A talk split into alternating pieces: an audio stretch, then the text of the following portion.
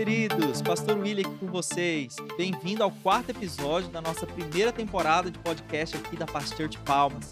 O tema deste episódio é a história da Past Church. O pastor Jackson vai compartilhar conosco, na ótica dele, é, tanto a história nacional como também aqui da Past Church Palmas. Nossa última conversa complementa muito esse assunto de hoje. Se você ainda não ouviu, volta na lista. Depois de ouvir esse episódio, logicamente, procura o podcast chamado É um Lugar ou É uma Missão.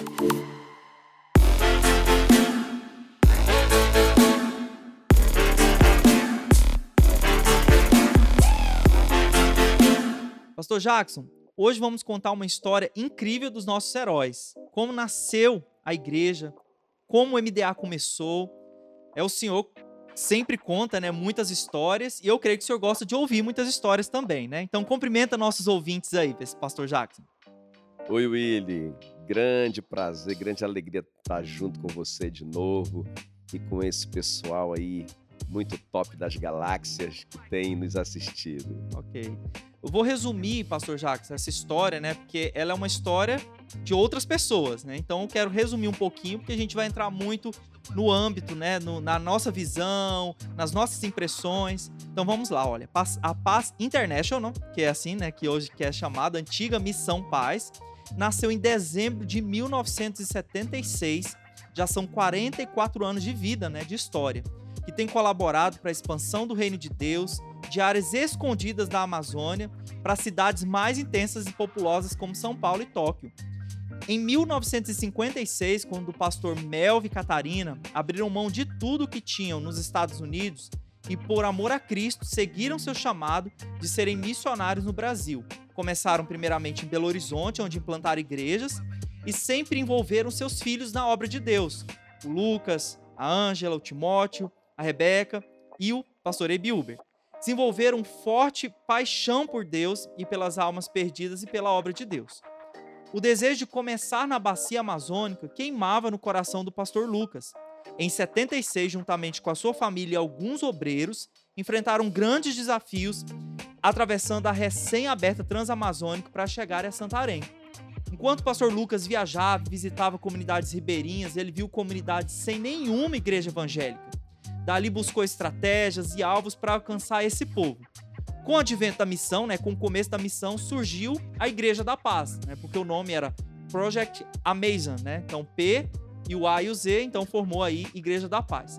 A visão foi então implantar 100 mil igrejas, 80 mil na bacia amazônica e 20 mil igrejas ao redor do mundo. Dia 4 de 8 de 94 foi um dia marcante para essa família, né? Então, há 26 anos atrás, aconteceu uma tragédia que foi o acidente de ultraleve que tirou a vida do pastor Lucas enquanto ele voltava de uma comunidade ribeirinha. A morte dele foi como um catalisador para o crescimento que continua até hoje. As igrejas se expandiram para outros estados do Brasil após os anos 2000, especialmente com o nascimento da visão do MDA. E aí também nações como Japão, Venezuela, Paraguai, Cabo Verde, Itália, Portugal, Estados Unidos hoje já têm a Past Church. Né? Então essa é uma história incrível isso é só um resumo, né, pastor, pastor Jackson? Opa, como o pastor Abe fala, isso é só o começo, né? Então tem muita coisa, muita água rolando debaixo da ponte depois de tudo isso. Então, pastor Jackson, através desse pequeno resumo, é que tanto é, a missão, né, como igreja, começaram com uma família, né, com, com a família aí do pastor Melvin, né, os Ubers, né, que a gente pode chamar assim. Então, é uma história de uma família, né, da nossa família, que nós vamos falar e contar essas peculiaridades. Qual é, Pastor Jackson, na, na sua visão, a importância desse legado para nós? Muito interessante te ouvir, Willy, né? Porque você faz parte dessa nova geração, né? Sim. Que, foram, que foi alcançada muitos anos depois, Sim. né? E então é muito interessante te ouvir falando assim com tanta paixão e também com tanto conhecimento de causa, né? É até emocionante para mim ouvir um pouquinho dessa, desse relato.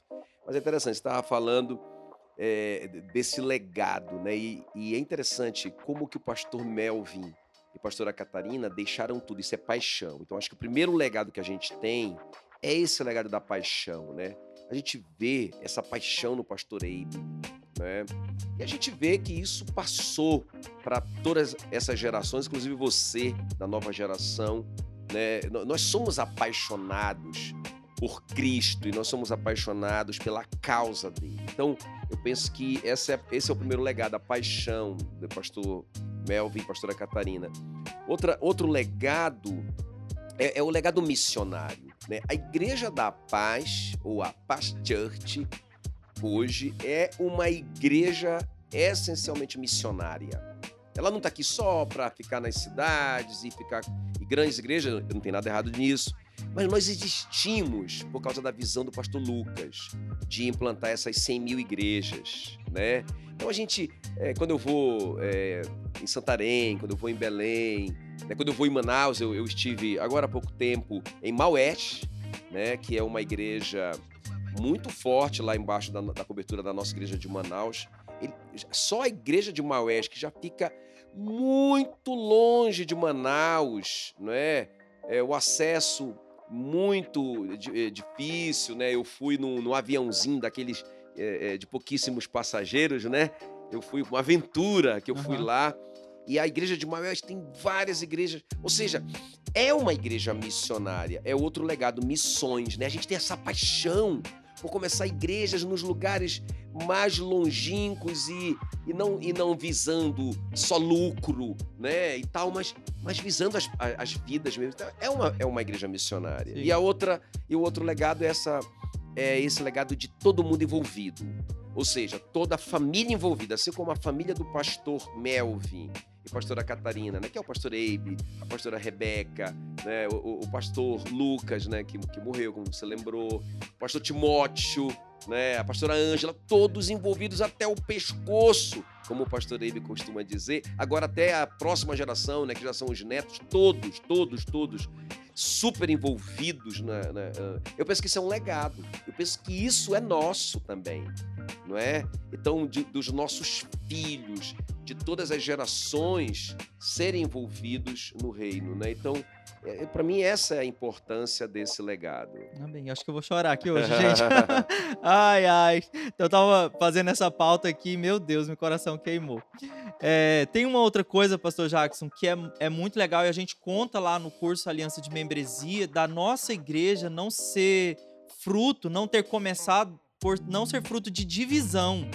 É assim, tipo, não teve racha, é, conta pra gente, assim, resumidamente, que logicamente você vai precisar, você que tá ouvindo, você vai precisar fazer esse curso, né, de aliança de membresia, mas esse coração, né, da igreja, não, é, porque infelizmente aqui no Brasil, né, parece que a cada esquina tem uma igreja e muitas vezes você vai estudar a história dessas igrejas e é, um, é uma divisão, é um racha, família, pessoas, alianças foram quebradas, né? Conta pra gente essa linda história. Então, é, a história é que o pastor Melvin ele foi batizado no Espírito Santo, né, lá na igreja dele, nos Estados Unidos. E eles eram, uma, eles eram muito tradicionais, então isso para eles era muito difícil, né?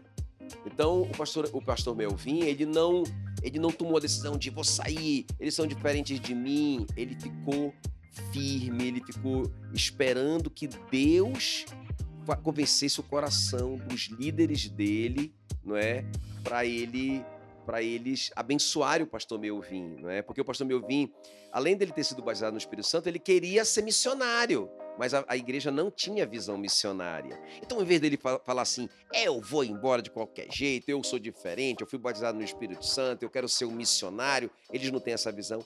Ele ficou em oração, não é, esperando no Senhor até que ele foi realmente enviado, né, pela igreja. Então, é, é, e isso acho que também é um legado nosso, né? Você vê muito poucas histórias, né? Muito pontuais de divisões na Igreja da Paz, né? Porque realmente eu, eu penso que isso é um legado, né? Da, dos nossos líderes de, de submissão, né? Até a última consequência, né? Igual como Davi, Saul, não é? é confiando que Deus, que Deus é, é é, é, que os nossos líderes estão debaixo da cobertura do Espírito Santo e o Espírito Santo que tem que convencê-los.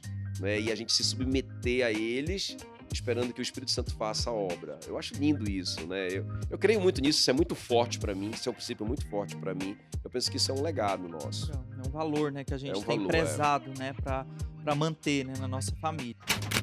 E quando o senhor chegou na Igreja da Paz, né, alguns podcasts atrás, o senhor já meio que comentou assim, mas conta pra gente o que mais impactou o senhor, né? Então, ali em Belém, né? O senhor nas, é, é, migrou né, de uma igreja para outra, né? É, ali em Belém, mas o que, que mais lhe impactou, assim? Então, ele, como eu falei da última vez, né? Eu, é, eu, eu já trabalhava naquela missão Ágape, e, uma, e um, do trabalho, um dos trabalhos deles era envolvido com ribeirinhos. Então eu vi que a Igreja da Paz, na época, já era muito envolvida, era, já era um trabalho assim, vamos colocar dessa forma, profissional, né? A gente era muito amador, a gente era muito assim, aventureiro, a gente não sabia como fazer. E a Igreja da Paz tinha um, tinha um estaleiro que construía seus próprios barcos, não é? enviava equipes de médicos, de dentistas, já era um trabalho muito profissional. Eu me apaixonei por isso, né?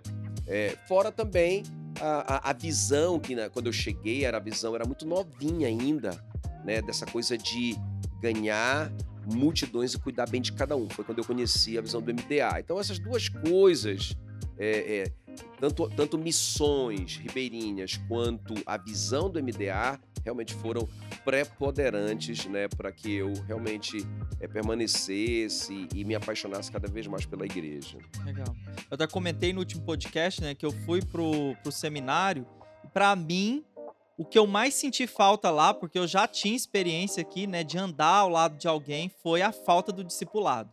É porque uma vez que a gente entende, né, a gente compreende esse valor bíblico é de ter alguém andando ao nosso lado, então isso faz muita diferença, né? Então eu acho que é um dos grandes, assim, né? De umas grandes pedras nossas também, né? Esse, essa revelação de andar com alguém. Então, assim, só uma coisa que é bem legal, uma coisa que é bem bacana, né?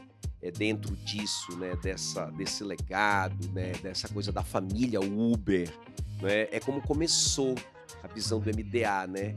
Que o, o, o pastor, pastor Abe veio dos Estados Unidos ainda recém-formado, né? Ele, ele em música, né? Numa universidade né, cristã e ele veio recém-formado.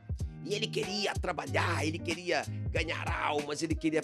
E o pastor Lucas colocou ele para pintar barco, colocou ele para servir e tal. Muito legal isso, né? Então ele, ele, ele via o pastor Lucas fazendo essas coisas, né? Esse serviço, vamos colocar assim, né?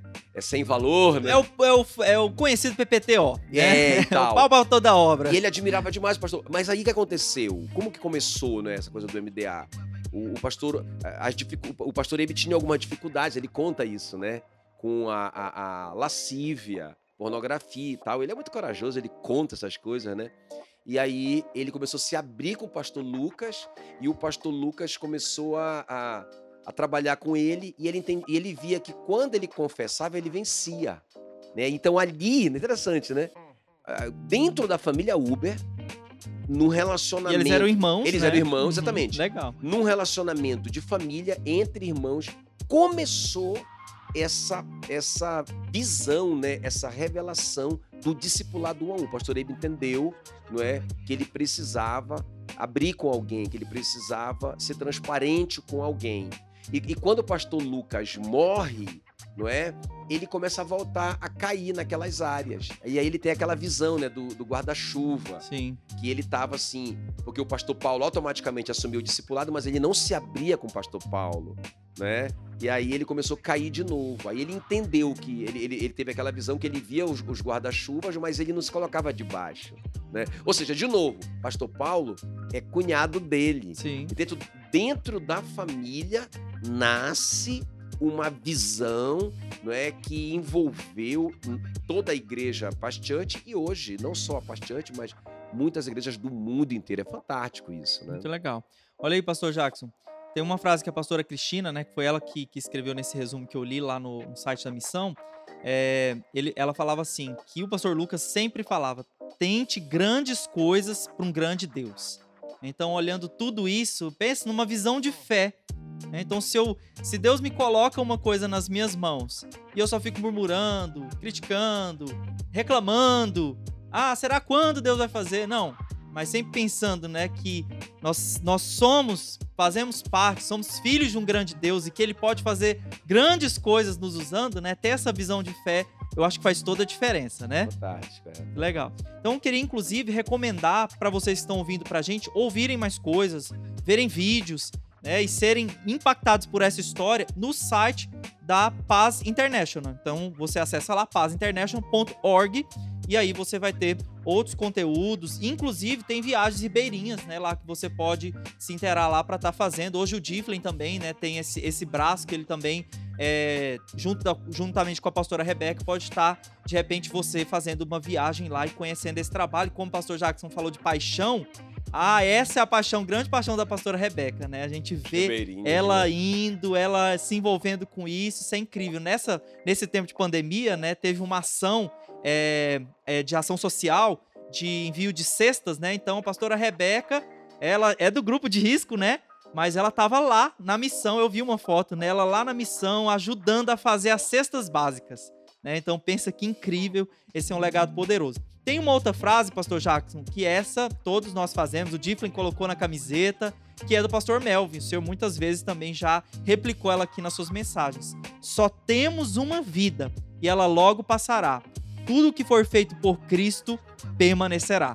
Então é, mostra aí, né, o coração, né, disso tudo aí. Legal. Pastor Jackson, o senhor já meio que fez uma conexão aí falando do MDA e a gente sabe que a partir dos anos 2000, né, o MDA explodiu, né? Então, qual que é a importância do MDA dentro da igreja local e também nesse processo de expansão para o restante do Brasil? Ah, eu acho que o MDA veio, né, para trazer esse pastoreamento, esse pastoreamento inteligente, eu digo assim, né? Porque é, o que, que eu chamo de pastoreamento inteligente? Porque é, às vezes a gente pode pensar assim, ah, só fazer uma visita é o pastoreamento. Acho que antigamente era muito assim, né? O pastor era aquele que visitava o rebanho, ia lá e estava perto, tinha um certo relacionamento. Isso é pastoreamento, isso faz parte. Só que não era um pastoreamento profundo, um pastoreamento que lidava com o caráter da pessoa, né, que lidava com ah, as quebras de princípios, né, até na vida financeira, no casamento. Então era um, um pastoreamento muito superficial. Né? Eu acho que o MDA vem com essa resposta realmente de ah, beleza, a igreja está crescendo, não é? As pessoas estão chegando, muita gente, mas e daí? Não é? É, é, chega muita gente, mas chega tanta gente com tantos problemas pessoais que às vezes a gente só vai acumulando é, esses problemas, né? É, é, que são pessoas, né, às vezes cheias de problemas na igreja, e aí a gente vê tantas divisões, tantas e tantas é, feridas por causa dessas pessoas tão feridas, né? Então eu vejo que o MDA ele traz uma resposta para isso, porque você você tem um discipulador, você abre o seu coração, né? Você realmente tem uma ajuda ali mais, mais é, eficiente. Né? Legal. Eu acho que o pastor Eibe fala de reter o fruto, né? Então, uhum. aquela situação da gente ganhar muitas pessoas e a igreja não ser aquela igreja rodoviária, né? Que a pessoa vai só passa por ali. Não.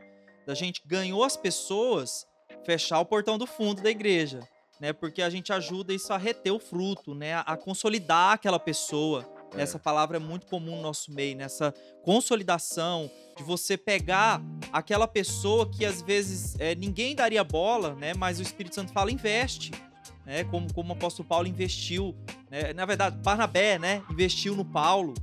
Então, é uma pessoa que, que às vezes tinha, né? Uma, um, um estereótipo, né? Ele era um cara, um perseguidor, né? ele tinha um estereótipo que ninguém queria ficar com ele, ninguém queria se relacionar com ele, mas o Barnabé acredita nele. Então a gente vê muito isso na visão do MDA, né? Esse, esse, essa paixão da gente pastorear as pessoas, da gente cuidar bem delas e desses frutos frutificarem, né? Desses frutos darem sequência nessa, nessa missão, nesse legado. É até um versículo que o pastor Ebi usa muito, ele gosta muito, né?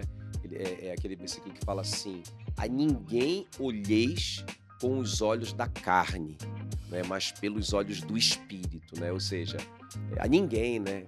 Que você está falando. Então, cada pessoa realmente é um potencial, é? é um diamante para ser lapidado. E eu acho que o MDA ele, ele é essa, essa ferramenta, né? Que lapida, que tira casca, né? Que realmente tem esse, é como diz lá o provérbio, né? Que assim como o ferro, com o ferro afia o ferro, assim um irmão afia o outro irmão. Então acho que o discipulado é isso, né? Então tem luta, tem dor, tem que sair faísca no discipulado e tal, mas tem crescimento consistente. Tanto é que o discipulado, o, o MDA não é uma coisa da Igreja da Paz hoje, uhum. é uma associação é, é, interdenominacional e internacional. Né, que tem realmente sido uma ferramenta para muitas igrejas e muitas denominações espalhadas pelo mundo. Legal. É interessante, né, pastor Jackson, que o, o pastor Abe, ele fala que a visão do MDA, que muitas vezes a gente coloca a visão lá em cima, né, num pedestal, numa plataforma, mas é interessante que ele fala que não está engessado. E recentemente, né, algumas mudanças assim, né, da, da, dentro da visão, né, promovendo ajustes. Então é muito legal. Se fosse aquela coisa é, engessadinha, né, já teria quebrado mas é uma coisa maleável, né? Enfim, então que, que a gente tem visto realmente que muitas pessoas têm sido impactadas e, e têm crescido para a glória do Senhor, né? Então talvez esse seja né, uma, da, uma chave, né? Porque Jesus falou, ide e fazei discípulos. Então muitas vezes a gente vai, né? A gente gera um monte de filhos por aí. Então o pastor Eibe fala muito isso. E quem vai cuidar desses filhos? É importante cuidar eles. Quando a, a, a mulher tem um, um filho, é muito feio, né? A mulher deixa, joga no lixo ou entrega lá para a enfermeira para ela cuidar. Não, né? Você gerou, você ganhou para Jesus, cuida dessa pessoa também, reproduz é Jesus na vida dessa pessoa. Então acho que esse coração, né, do MDA, né, o pastor Abe representa ali com aqueles corações, eu acho muito incrível. É, legal. Isso que você está falando aí sobre a a, a, flexibilidade do MDA, isso é muito legal. O pastor Abe fez essa mudança que eu achei muito sábia. Porque antigamente, né, é, eu lembro, logo nos primeiros anos, a gente tinha tantos discípulos, tantos discípulos. Eu, quando cheguei em Palmas mesmo, eu tinha 14 discípulos. Então, o senhor não era nem um G12, era o G14. G14. Agora, não funciona, né? O que, que a gente via? Que não funciona. A gente dá um mau testemunho, não é? As pessoas começam a duvidar. Então, é aquela coisa, uma parte do corpo sobrecarregada e outra parte do corpo atrofiada porque não faz nada. Então, então mudou isso, é, é estabelecer um limite que realmente né, a gente é, é, possível, é possível, é possível, né? Talvez dois, três discípulos, né? Talvez um pouquinho mais, dependendo se o cara é um tempo integral. Eu, essa mudança foi muito legal. E outra mudança que eu achei muito legal também é essa coisa de você não é obrigado a ser um discípulo, né? Porque, porque antigamente era isso. Não, eu, eu quero um discipulador e, e tal. E e, não, e hoje em dia a gente não tem mais isso, né? Essa obrigação. Então, se a pessoa não quer ela pode ser só pastoreada, né? Ela pode ser pastoreada, ela pode ser cuidada. Ela não quer se envolver com liderança, ela não quer ser líder de célula, ela não quer é, é, subir na visão, ela quer ficar ali só realmente como um, um, ouvinte. Ela pode, ela tem esse. É porque antigamente se falava assim, né? Ó, não, se você não tiver na visão, se você não, não, não for um líder, então você não é da igreja. Se você não tiver numa célula, você não é da igreja. Então hoje a gente vê que apesar dessa flexibilização, o que a gente vê é cada vez mais as pessoas querendo. Querendo porque querendo, né? Querendo porque querem, não porque são obrigadas a fazer. Então não tem um peso, não tem uma obrigação no MDA. Tem uma paixão. É isso, tem uma paixão. Eu quero servir a Deus, né? Legal. Bacana. Então muitas pessoas nasceram, né, foram ganhas, salvas por Jesus e discipuladas aqui. Mas muitas pessoas como eu, né, por exemplo, veio de uma outra denominação. E a grande dúvida, muitas vezes, que esse pessoal que vem de fora é a pergunta: nós, Past Church, né, nós somos tradicionais, pentecostais, neopentecostais, pentecostólico, né? Qual é a nossa, é, é, assim, né, mais ou menos a nossa denominação? É, então, Willy, eu não gosto de nomes, né? Eu não gosto dessas nomenclaturas. Acho que, eu, até porque elas não são perfeitas, elas não são bíblicas. Onde é que está na Bíblia, né? Os, os pentecostais, os neopentecostais, né? os tradicionais, não está na Bíblia. Então, agora, o que nós acreditamos? Nós acreditamos nos dons, né? Então nós acreditamos que os, que os, os milagres são para hoje. Nós acreditamos né, no batismo do Espírito Santo, no falar em línguas. Nós acreditamos que é, Jesus não só levou nossos pecados, mas ele levou nossas doenças. Então nós acreditamos que a cura é para hoje. Então, uma igreja que acredita nessas coisas é o quê? É hoje, né? Então, é nisso que eu acredito. E não assim, tipo, é, eu, eu não queria definir eu acho que eu nem sei, nem sei. E a gente tem também essa, essa fidelidade com a palavra, né? O Senhor mesmo né? é. sempre traz, aborda esse assunto da, da gente se voltar para as escrituras, para não ficar aquela desconexão, né? Muitos buscam muitos dons e, e pouca é, é, firmeza, na né? Palavra. Profundidade na palavra, né? Então, tá aí, é olha, legal, isso. Importante. A igreja, então, então a igreja também cuida muito disso. Acho que não só eu, acho que isso é um legado da igreja. Sempre quando desde quando eu cheguei na igreja, eu vi isso muito forte, né? Essa, por exemplo, quer ver uma, uma, um legado da igreja, né? Um legado dos nossos líderes, o TSD, que, Tu, já, que tu já abordou aqui. Tema do segundo podcast, você não ouviu? Aproveite. É, é. Pois é, então, então isso é uma igreja que tem um relacionamento com a palavra de Deus, né? Então eu, eu penso que uma igreja equilibrada, que não é só dons, mas também não é só ensino, só letra. Eu penso que é uma igreja completa. Legal. E a última pergunta aqui pra gente finalizar. Tchan, tchan, tchan, Como o senhor vê assim que agora em 2018, né, a nossa igreja se chamava Igreja da Paz, né, mas a gente passou por uma série de, mo de modernizações na estrutura da igreja. Como o senhor vê essas mudanças, né, que, que aconteceram? William, eu vi com, com bons olhos. Eu, eu, mais uma vez, eu admirei demais, né? É, é essa, essa capacidade do pastor ele de se adaptar, né? Ele tem essa realmente essa capacidade. Eu lembro que eu, eu sou neto de pastores, né? Então vim de uma de uma denominação que, que não podia bateria, que não podia esses instrumentos e tal. E foi uma denominação que foi ficando para trás, né? Porque a bateria era pecado, a guitarra era coisa do mundo, não é? E aí e, e não tem nenhuma base, porque a Bíblia mesmo fala, né, sobre esses instrumentos de som. Não é? sobre instrumento de cordas, sobre instrumentos de percussão, tá tudo na Bíblia né?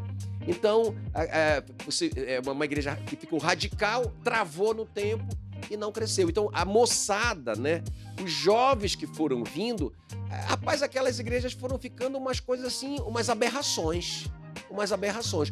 Porque eu penso que princípios são imutáveis né, Willy? Princípios são princípios. São... Esses legados, essas é, coisas é. que a gente está conversando. Nunca aqui, cai de moda a princípio, não é? Não é isso. Agora, por exemplo, é, é uma iluminação na igreja. A moçada gosta disso. Quer ver outra, outra coisa que eu acho interessante? A questão visual, a mídia. Hoje a igreja, a igreja que não, que, que não, não, não investiu em mídia, não é? é difícil, porque tá todo mundo na mídia. As pessoas estão lá no, no YouTube, estão lá na mídia. Quando elas chegam na igreja, imagina, não é a coisa atrasada. É. Então, por exemplo, muitas igrejas que não passaram por esse processo, né, de, de migrando, né, da, do físico pro virtual, nessa época de pandemia, né, lógico que você pode estar ouvindo a gente em outros anos aí, mas para você que está vindo a gente nessa época, muitas igrejas estavam, por exemplo, a, a, fazendo transmissões pelo, pelo Instagram, né, que tem pouca qualidade, Outros estavam procurando seguidores para o YouTube, né, para tentar fazer uma transmissão. Então, essa, essa mudança, essa, inclusive essa informatização, né, trazendo a igreja